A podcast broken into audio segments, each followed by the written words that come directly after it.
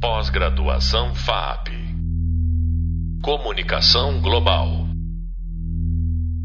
Olá, pessoal. Aqui é a Raquel Recoeiro e esse é o nosso penúltimo podcast da disciplina de netnografia. E nesse episódio a gente vai falar um pouquinho mais sobre os limites e vantagens desse tipo de trabalho. Como eu já comentei antes, os nossos podcasts são para aprofundar alguns conceitos específicos, conhecer um pouco mais das discussões centrais para as práticas de netnografia através de uma conversa com convidados que vão compartilhar com a gente as suas experiências. Então, a convidada de hoje para esse podcast é a diva Sueli Fragoso, professora e pesquisadora da URGS, que coordena o Laboratório de Artefatos Digitais, o LANT, e tem uma experiência muito grande em trabalhos que trazem um viés etnográfico. É autora de livros que estão recomendados na nossa disciplina e tem vários artigos sobre o tema. Então, Sueli, é um prazer estar aqui hoje contigo discutindo o método e essa abordagem. Queres dar um oi para o pessoal? Sim, com certeza. O prazer é muito mais meu, Raquel, inclusive porque se tem alguém que sabe na etnografia, na minha opinião, é você. Então, uh, ah, para mim é muito legal estar aqui. Muito obrigada pelo convite. Foi ótimo. Então, para começar, Sueli, eu queria saber um pouco mais como que a etnografia aparece na pesquisa do LED e na tua pesquisa? Certo. Então, uh, o que, que, a gente tem pesquisado no grupo, tá? O grupo tem tido como foco a pesquisa uh, sobre jogos, os temas de jogos. E, e a gente está tentando não só tematizar o jogo para pesquisar outras coisas. A gente tem tentado pesquisar o jogo porque ele é um jogo, né? Porque o, como um produto midiático que tem suas características próprias. E quando a gente vai fazer isso, a gente começa a enfrentar certas dificuldades que são inerentes àquele tipo de produto midiático, cultural, como a gente quiser chamar. Então, por exemplo, um jogo tem algumas características bem definidoras e cada vez que a gente vai jogar, a gente, o jogo é diferente. Né? Tá, isso tem um limite, evidentemente não é infinito e tal, mas dentro daquelas balizas, cada vez que a gente vai jogar, isso é diferente. Então, é muito difícil observar uh, o, o objeto, observar o produto né? Não é, por exemplo, se eu vou fazer uma análise de um filme, eu consigo uh, pegar o filme e, a partir do que está representado no filme, saber o que a pessoa viu. Né? No jogo, não. Eu vou ter muito uh, um limite para isso. E aí eu jogo e tenho uma experiência, você joga e tem outra experiência. Se começa, então, a, fazer muito trabalho com jogos, de insistir que as pessoas, antes de mais nada, joguem o jogo do qual elas estão falando, e joga em jogos, né? O que costuma ser um motivo de piada para todo mundo que não é do grupo. Assim, tipo, vocês vão lá jogar? Sim, a gente vai lá jogar, a gente se encontra e fica jogando a tarde inteira. E de vez em quando é isso mesmo, né? Só que começa a nascer uma tendência de autoetnografia. O que, que é autoetnografia? Eu vou lá, vou jogar e vou observar. Inicialmente, isso nasce muito, tô falando nasce nos game studies em geral, não no meu grupo, tá? A gente vai beber dessas fontes aí depois isso nasce muito espontâneo, um pouco, né? Eu sempre gosto de tomar cuidado de chamar as coisas de pesquisa de inspiração etnográfica e tal, para não ofender os etnógrafos de verdade, né? Esse pessoal começa a fazer essa coisa um pouco solta demais para o meu gosto e chama de autoetnografia. A partir daí, a gente começa então a tentar fazer uma coisa mais sistematizada, com mais disciplina, com mais ordem, e, e, faz, e fazer, né, aproximar realmente do que seria uma autoetnografia. Quando se começa a fazer isso, uma coisa que a gente percebe no meu grupo é quanto que uh, a gente, aquela pessoa joga como ela joga, né? Cada um de nós joga como joga. E a gente começa a querer observar os outros jogando. E isso é imensamente difícil. Né? Então, lá nos primórdios, eu comecei a tentar observar em jogos online, uh, fazendo o que eu chamava de meta-etnografia, até quando eu dava aula sobre isso. Né, que é levar as pessoas para um ambiente de jogo e observar, eu, eu, observava as pessoas observando e depois eu falava com elas sobre isso.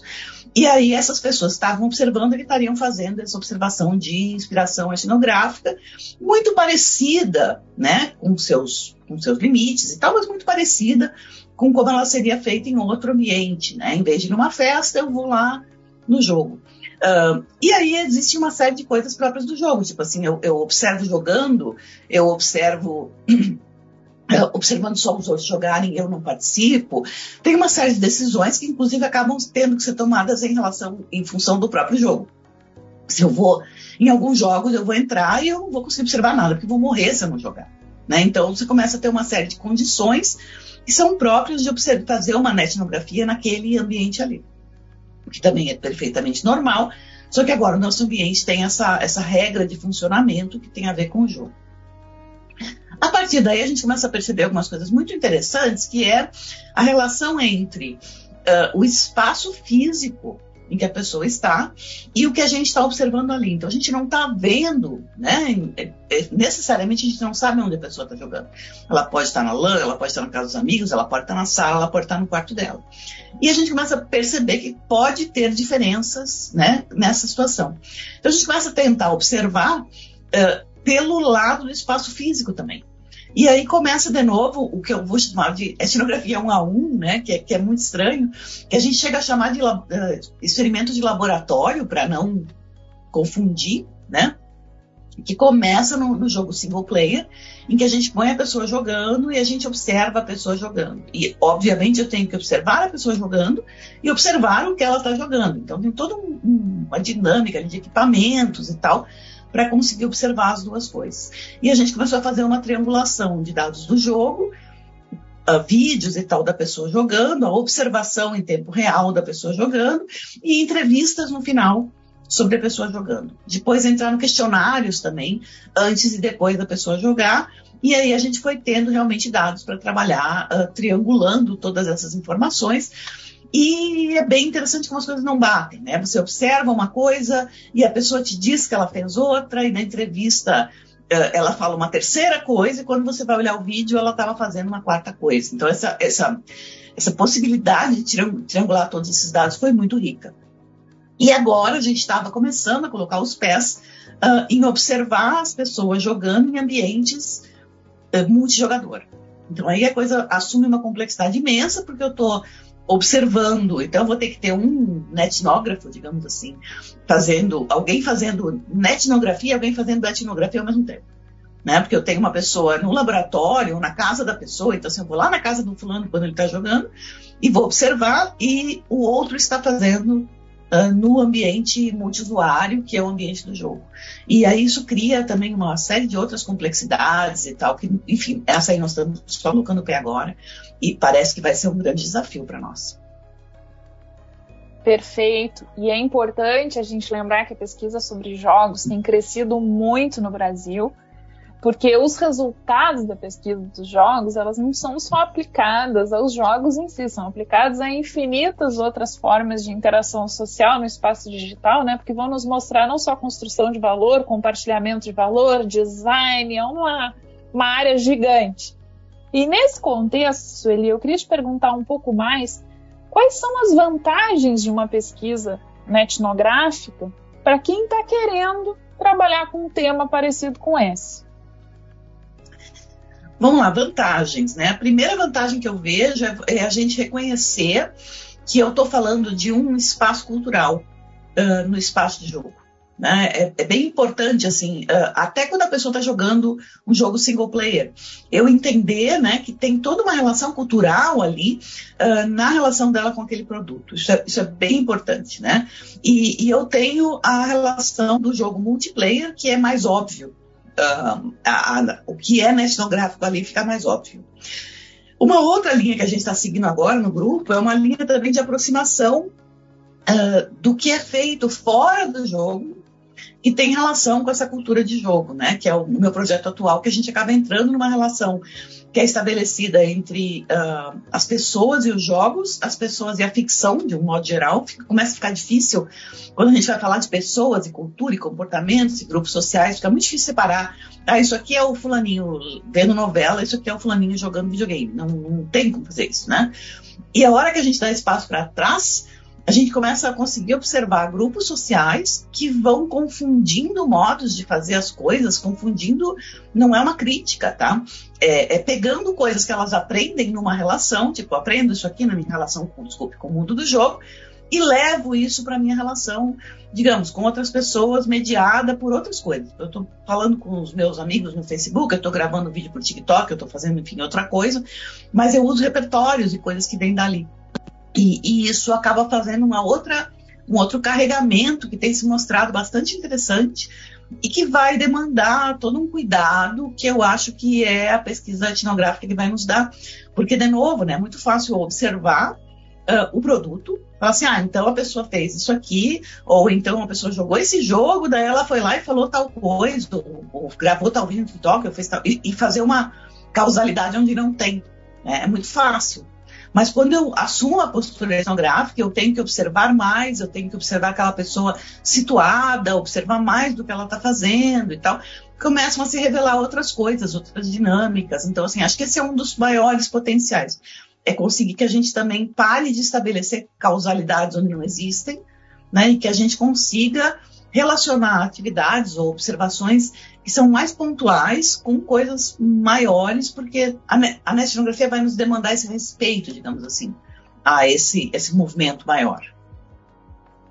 E agora que a gente falou um pouquinho das vantagens, né, eu queria saber das desvantagens. Então, para que, qual é o problema de usar a etnografia para alguns objetos e os problemas que podem ser gerados muitas vezes quando a gente está buscando fazer uma etnografia? Alguns deles tu já começou a falar, inclusive. É, uh, acho que um, um, problema, primeiro problema que a gente enfrenta uh, quando entra, por exemplo, para fazer uma pesquisa num jogo multiplayer é ético, né? Quer dizer, como é que eu faço essa observação? E, e, é um problema, você não entra para fazer uma observação etnográfica no mundo físico, material e tal, sem ser notado, né? Se você fizer, você está, inclusive, sendo muito pouco ético, você está, sei lá, observando pelo buraco de fechadura, sei lá o que você está fazendo, né? Você entra e sua presença uh, causa impacto e tal. Uh, num jogo, numa situação de jogo, você não consegue fazer todo esse processo de integração com o grupo que, que aconteceria numa etnografia uh, que não é, não é mediada e que não é mediada pelo artefato do jogo, né? Que tem começo, meio e fim, cada sessão de jogo. Então você também não pode garantir no jogo online. Você vai sempre encontrar as mesmas pessoas. Sendo um fenômeno cultural, ele está em constante movimentação. Então fica muito diferente de, ah, eu vou fazer isso aqui no grupo da igreja. E é mais ou menos sempre o mesmo grupo que está lá, a dinâmica é mais ou menos sempre a mesma, as pessoas fazem as mesmas coisas. E eu começo aí, eu vou devagarzinho, acostumando com a minha cara, e daqui a pouco eu estou integrado. No jogo não é bem assim você vai cair em momentos diferentes, você vai cair com grupos diferentes, uh, você vai encontrar pessoas diferentes que te conhecem ou não. E aí você faz o quê? Você chega no meio e fala: Ah, eu estou fazendo pesquisa, hein? Bagunçou tudo ali. A hora que você fez isso, bagunçou tudo. Todo mundo muda de comportamento. Ao mesmo tempo, se eu não falar nada, né, tem uma questão ética brava ali. Ninguém permitiu que eu observasse coisa nenhuma. E é muito interessante. A gente fazia um trabalho uh, que você entrava no servidor, e você tentava falar, olha, então isso aqui, eu vou fazer uma pesquisa, vou botar um aviso, por exemplo, quando o pessoal vai entrar, tem um aviso, olha, está sendo feita uma observação, ninguém entra naquele, vai entrar em outro. Assim, não, vinha que jogar, sabe? Vou querer ser observado. E a sensação, então, é, é toda esse, essa limitação é bem importante e é muito importante discutir como lidar com isso também. Né? A questão da identificação também, as pessoas têm a impressão muito errada, né, de que eu posso chegar lá e falar: ah, esse personagem aqui, que é a Mariazinha, é Raquel Recueiro, mas aqui no jogo é Mariazinha. Então eu posso falar o que quiser, porque ninguém identifica, né? Isso não é necessariamente verdade. Tem pessoas que conhecem aquela comunidade de jogo e tal, de repente aquele é um personagem, é um avatar, é um jogador que é muito famoso e que você vai falar e, e vamos saber que é aquele. Ou pior, né?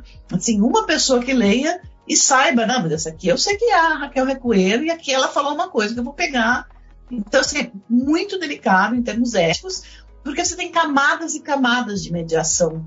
Né? Então, eu acho que da etnografia, que já te coloca um, um desafio ético imenso, você tem mais um passo na etnografia, que coloca mediações e que te coloca novas barreiras. E com o jogo você tem mais um passo que são, por exemplo, a história, a narrativa de dentro do artefato.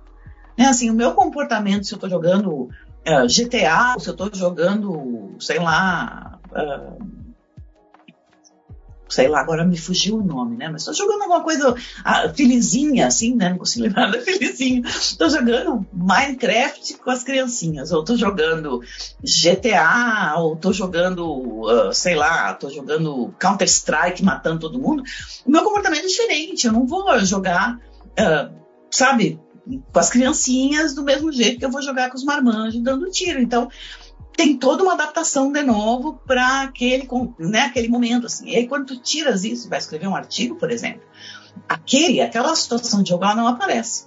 E aí, às vezes, você está falando, sei lá, de Counter-Strike, né? Eu tenho um orientando agora trabalhando com Counter-Strike, e, e, é muito curioso isso, porque quando ele vai descrever as coisas, um cuidado que a gente está tendo é assim, parece muito violento, mas não é, nós não estamos falando disso. Né? E às vezes são pessoas que são assim, a meiguice em pessoa, e você vai descrever aquilo, aquela é outra situação, né? É assim, aqui nós estamos aqui para dar tiro um no outro. Aí você vai descrever no artigo, e o cara dando tiro em todo mundo, parece que é assim um maluco, um psicopata, né? Então é, é, é, um cuidado todo especial que começa a ter que ser colocado, porque tem essa camada ficcional e a gente tem que jogar o jogo que está jogando. Você não consegue, né, não vai jogar paciência no, no, no, campo de outra coisa. Então, é, tem toda uma série aí de novas camadas, novas mediações, inclusive essa do ficcional, que é uma que eu acho que é pouco discutida, ela é pouco questionada em termos da etnografia, né? A gente não encarava, eu acho até bem recentemente, o fato de que eu posso estar observando pessoas que não estão fazendo a máscara social do Goffman, tal, estão fazendo teatro mesmo, né? E isso é outra coisa, é outra situação. Não sei se é, é uma dificuldade que você já tinha abordado. Não, muito obrigada por trazer essas questões, eu acho que elas são muito importantes. E vou te fazer uma pergunta bem pontual para a gente já encerrar. Queria recuperar um termo que tu usasse lá no início, né? A autoetnografia. Uhum. E queria saber um pouco mais sobre isso ser um limite ou ser uma vantagem da etnografia ou da netnografia de modo específico. Pois é, eu, eu vejo como nos games, por exemplo, a autoetnografia acaba sendo necessária. Uh, a gente, eu, eu evito ao máximo, mas eu percebo como em vários momentos uh, se torna muito necessário fazer, porque aí você tem uma observação sistemática de uma experiência de jogo. E o grande desafio nos jogos é saber que aquela é uma experiência de jogo. Né? Então, mas dá para fazer um, um, uma comparação com eu vou me observar assistindo novela, né? E eu vou me observar jogando. Então, tem uma série de, dinâmicas e de uh, condições que você tem que colocar para aquela observação ser minimamente objetiva. E ao mesmo tempo uh, que eu tenho todo essas restrições que acabam implicando em cuidados, foi ficando cada vez mais claro como antes de entrar em campo para fazer uma observação da experiência de jogo do grupo, é preciso fazer uma observação de si mesmo. Porque nessa observação de si mesmo aparece muita coisa que depois a gente vai olhar no grupo e pode entender de forma errada. Né? E agora, por exemplo, eu tenho um orientando que está terminando uma tese que acabou sendo toda feita em cima da autoobservação. E essa autoobservação ele teve que usar cuidadosamente questões etnográficas. Então é curioso, porque alguém que vem, inclusive, de uma tradição de etnografia, né, e ele fazia a etnografia, de repente ele vai fazer uma entrada individual para se preparar para entrar na questão do grupo, e a entrada individual teve tanta, tanta consequência que a tese saiu ali sabe? Não, não, não dá. Escreve essa tese agora e vai escrever outra depois, porque teve muita consequência essa primeira, esse primeiro momento. Então, mas é muito porque também uh, rendeu, por quê? Porque é uma pessoa que tem experiência em etnografia, já fez bastante coisa. Então, quando ele entra na autoetnografia, ele entra muito sério. Então, tem diário de campo, tem observação, ele gravou vídeo dele jogando. Então, tem um monte de coisa para se colocar nas duas posições, é um é um paradoxo, né? Você está observando você mesmo observar, é um negócio uh, bem, bem difícil de fazer. Então é isso. Muito obrigada, Sueli, pela tua participação. Não sei se você quer dar um tchau para o pessoal. Não, eu acho que, foi muito legal para mim também. Fazia tempo que eu não falava sobre isso. E falar as coisas contigo sempre é muito legal. Uh, acho que, que é importante as pessoas também né, terem cada vez mais consciência de que a gente está fazendo esse tipo de trabalho no Brasil.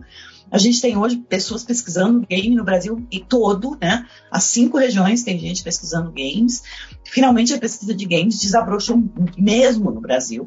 Então é uma coisa que está bastante avançada. Eu fico cada vez mais feliz com isso, porque estamos chegando lá, de ter realmente uma presença brasileira bem importante.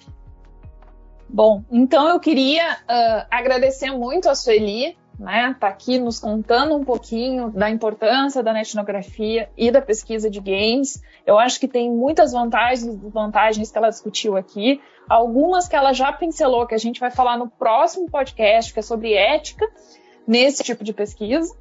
Uh, Sueli Fragoso nos contou um pouco mais sobre etnografia. Para saber mais, vocês podem dar uma olhada no tema 5 do e-book e no próximo podcast, então, como eu falei, a gente vai conversar sobre ética em pesquisa.